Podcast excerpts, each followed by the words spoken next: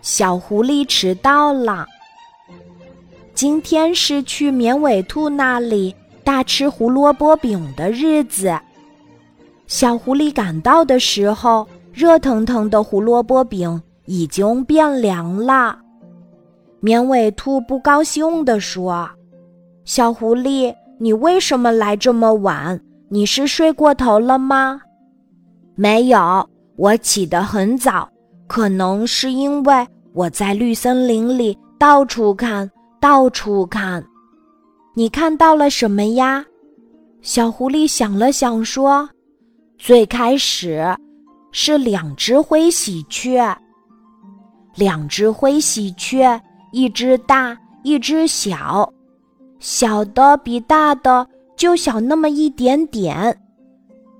大灰喜鹊叼着一小块面包在飞，小灰喜鹊拍着翅膀在追。甜甜的面包块，一半儿在大喜鹊的嘴里，一半儿在嘴外面。它们俩飞飞停停，起起落落。草地上，树枝上，树枝上，草地上，追呀追，赶呀赶。大灰喜鹊飞到树枝上，嘴巴外面的面包块掉下来，正好被小喜鹊接住。它们吃着各自的面包块，不多不少，都分到了一块儿。看到这个结局，我觉得很满意，这才接着往前赶路。小狐狸继续说：“接着演奏会开始了，哗啦啦，沙沙沙，原来是风在演奏合欢树，合欢树挂满了棕色豆荚子，风逐个儿演奏。”哗啦啦，沙沙沙，在众多豆荚子上跑过来跑过去。小狐狸坐在软软的枯草上，仰着脸，竖着耳朵，手指打着节奏。